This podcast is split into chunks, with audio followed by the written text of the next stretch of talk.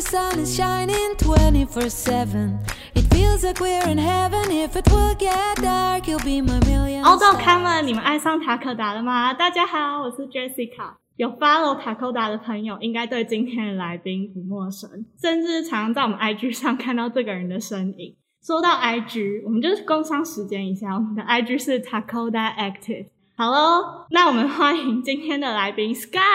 Hello，Hello，Hello，大家好，我是 Sky。然后，我要自现在自我介绍绍，对不对？好，OK，就是我其实是一个旅游摄影师，同时也是台湾的 GoPro Ambassador。嗯哼，对，然后目前就是大部分都是接一些就是户外摄影的部分。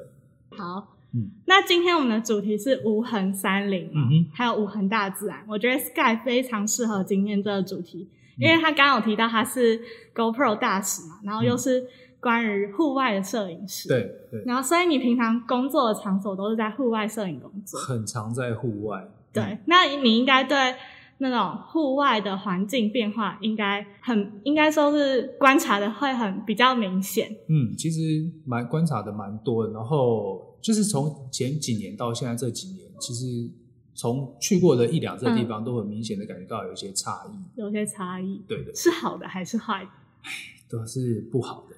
偏不好。对，没错。好，那我们就直接进入主题。好，就是因为疫情的关系呢，大家凹豆魂大爆发，所有的人都跑去户外玩了。所以有一个新闻就说，登山搜救队的教官表示，现在入山要救人，线索竟然是垃圾，大家就是开始乱丢垃圾，因为没有一些正确的观念。没错，厨余其实不能留在山上当肥料，对不对？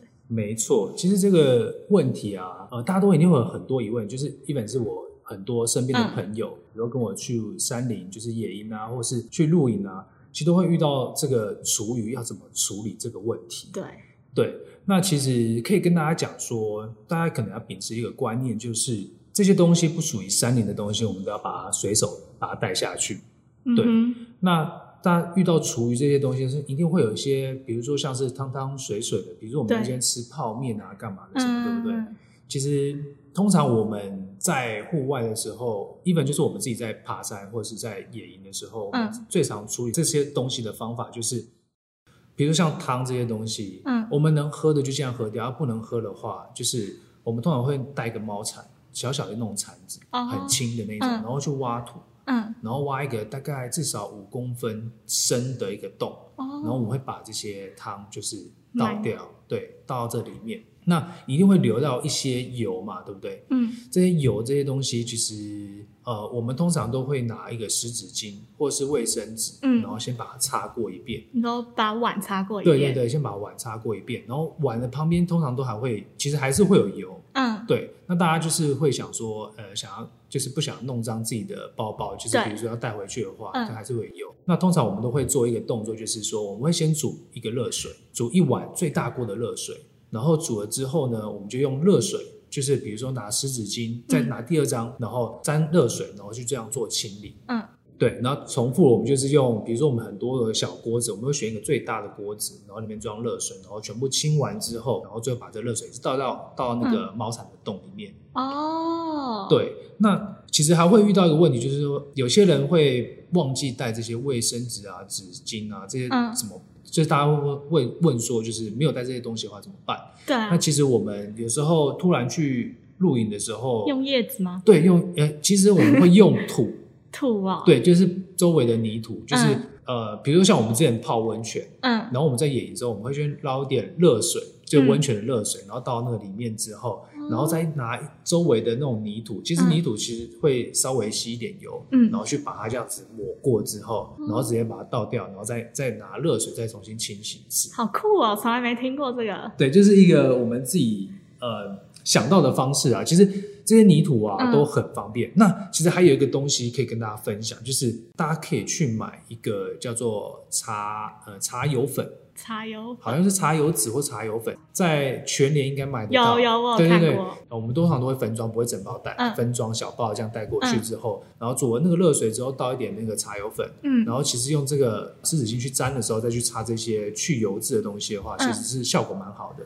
哦，对，好酷哦。对，我之前有听过，就是有人上山，然后会带那种肥皂纸。哦，肥皂纸也是可以，也是可以。哎，其实还有一个东西很酷，就是大家平常就是比如说去参加呃去去餐厅好了，或者去参加喜宴，我们不是餐桌旁边都会有一个湿纸巾吗？哦，白色的。对，那个、嗯那个其实我们通常都会带回去，然后那个的话哦其实就是那就是已经帮你包装好了然后又很轻便，你就带那个几包上去，然后最后就是用那个来清理。哦，对，然后其实也不用特别去准备说嗯去买个湿纸巾或者什么卫生纸，就直接拿这个就可以用了。对啊，其实那样也其实也比较卫生对对，对，其实就是很方便。嗯那大家就是嗯啊，那个其实也不用钱嘛。嗯，对，就是可能多拿几个带上山的时候就可以用。哦，对。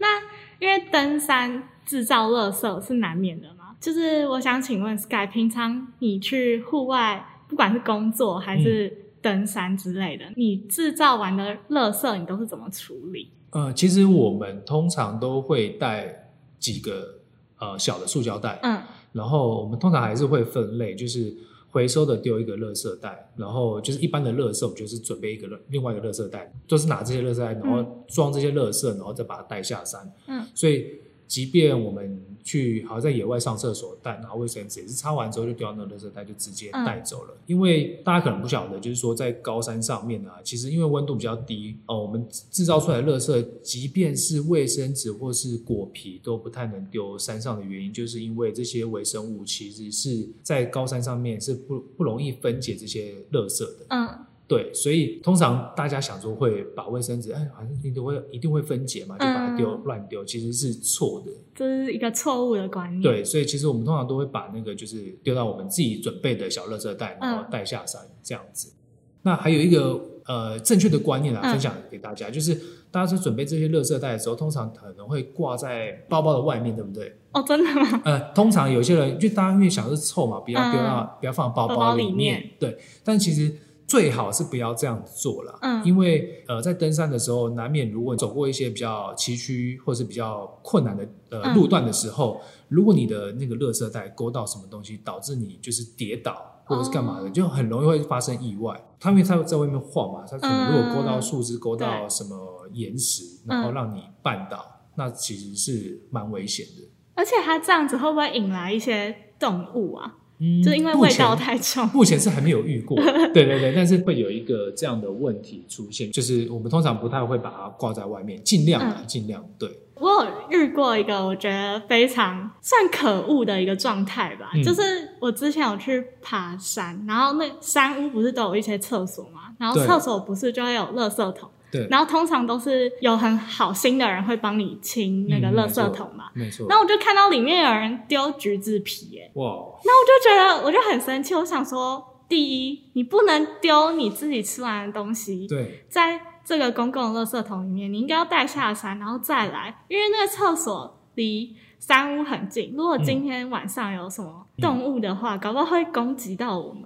其实现在很多山屋都已经会实行，就是没有垃圾桶的这个机制，就是大家就是就会放告示牌，就是你垃圾就自己带走。嗯，对，就是这样，这样是很好的，因为就像我记得我最近去那个天池山庄，哦，对，然后它也真的是非常棒的一个山庄，应该是我在台湾爬山看过最棒的一个山庄。但是它也是就是不会放任何的垃圾桶，圾桶对，就是哦大家都一样把垃圾带下山。对，这样很好。嗯，我有一个小撇步，就是女生如果怕尴尬的话，或者是遇到生理期，嗯。她可以用黑色的塑胶袋，哦就是别人就对啊对看不到里面到底是什么东西，这个是还不错的对建议。对，或者是生理期就不要去爬山。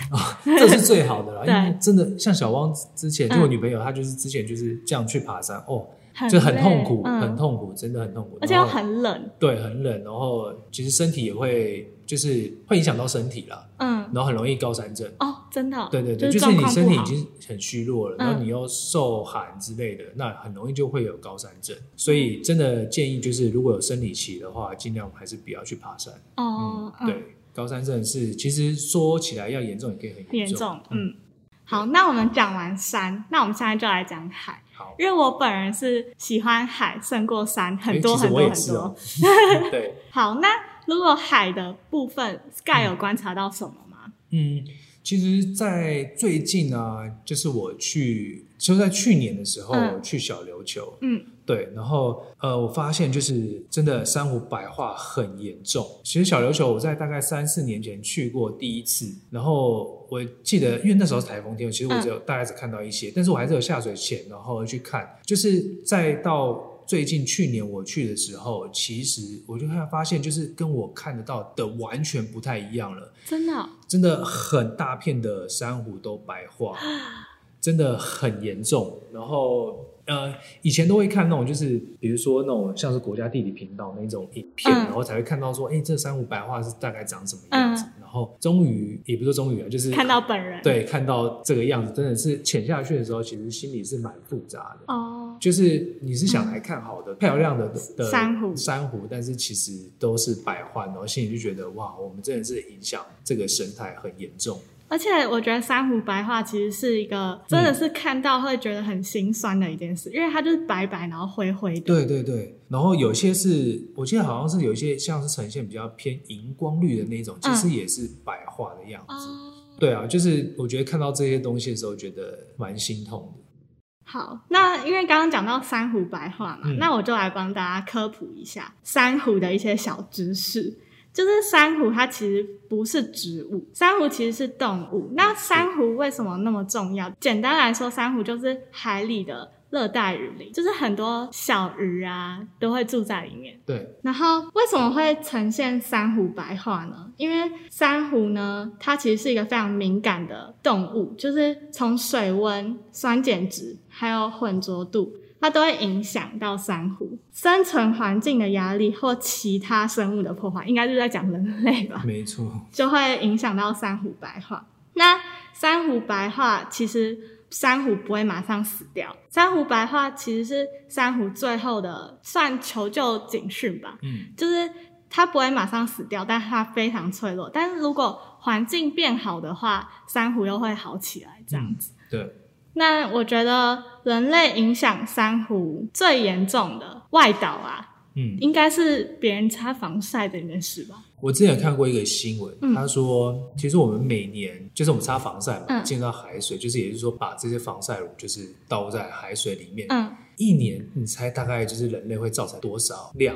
量吗？嗯我对量没有，呃，是用加仑吗？用吨吨哦，嗯呃，一一百吗？没有一万两千七百吨，就是全世界的人口大概一年会把一万两千七百吨的防晒乳倒落在海里的那种感觉一样。天哪！对，然后其实在我记得在二零一八年的时候，嗯。夏威夷就已经先禁止了，就是一项规定，就是禁止了就是两样成分，就是嗯。防晒乳里面有两样成分是最影响海洋的生态嗯。还有珊瑚，一个就是一个就是二苯甲酮，那另外一个的嗯哼。话就是甲氧基肉桂辛酸酯，我觉得有点难念啊，但是主要是这两个东西，大家可以嗯。上网查一下。对，那在购买防晒乳的时候可以注意一下，尽量不要选用这两个。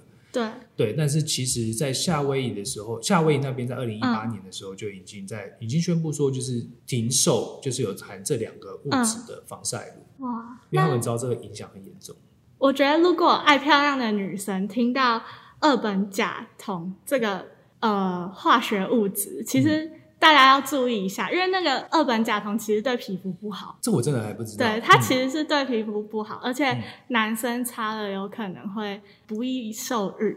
哦，真的哦、对，哦。所以为什么别人都说建议用对用物理防晒，不要用化学防晒？对，对，其实大家真的就是建议，因为我们之前在像我们去潜水的时候，嗯。其实有接触过几个潜水的教练啊，然后他们都会建议说，就是就是物理防晒是最呃最直接的效果，然后不会影响到大自然。对。对，那如果真的大家大家真的想要就是美美的，就是穿比基尼，不想要嗯。物理，就是比如说多套一件什么啊、防晒的一些衣服的话，对，水母衣。对水母衣之类嗯的，那大家可以选择擦椰子油，哦，就是那种初榨的椰子油，最有功最有功效，而且非常营养。没我没听过这个哎、真的吗？嗯。那像其实像像我在冲浪，然后嗯。像潜水，他们应该都知道，就是大他们如果真的要擦，就擦椰子油。哦。然后甚至啊，如果是女生，就是嗯。如果要下海的话，在下海之前，嗯。就是都可以擦一些椰子油在头发上面，哦，我知道，对。才不会那个对，就是受损。，对，才不会受损。所以其实椰子油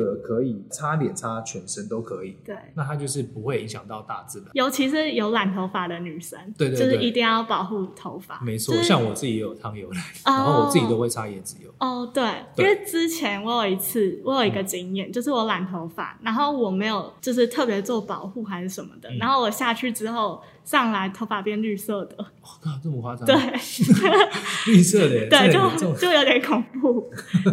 所以大家就是，如果因为夏天到时候也快到了嘛，那大家可能疫情还没有解放之后，嗯。如果大家去离岛，嗯，真的是建议大家就是要么就是物理防晒，要不然就是擦椰子油，不然就是别都不要擦，对，都不要擦，都不要擦是最好的。对对对，因为我和我小汪就是通常都我们都不太擦，嗯，对，我也是，就直接下去。反正顶多也是晒伤擦芦荟而已。对对对大部分就是这样。好，那我们的 podcast 进入尾声，我们这个 podcast 有个算一个传统，嗯，就是我们希望我们的来宾能给我们的听众朋友一点正能量，这样子。好，给大家一个正能量，对就是一段话嘛。一段话或分享一首歌啊，或者怎嗯样，但是要鼓舞人心哦，不可以随便乱来这样。好，呃，这段话有点长，我觉得大家可以去搜寻一下。就是不知道大家有没有看过《百人梦冒险王》？嗯对，它里面有一句名言，不断的穿插在这个电影的任何地方。然后那段话，我觉得它同时其实影响我很深。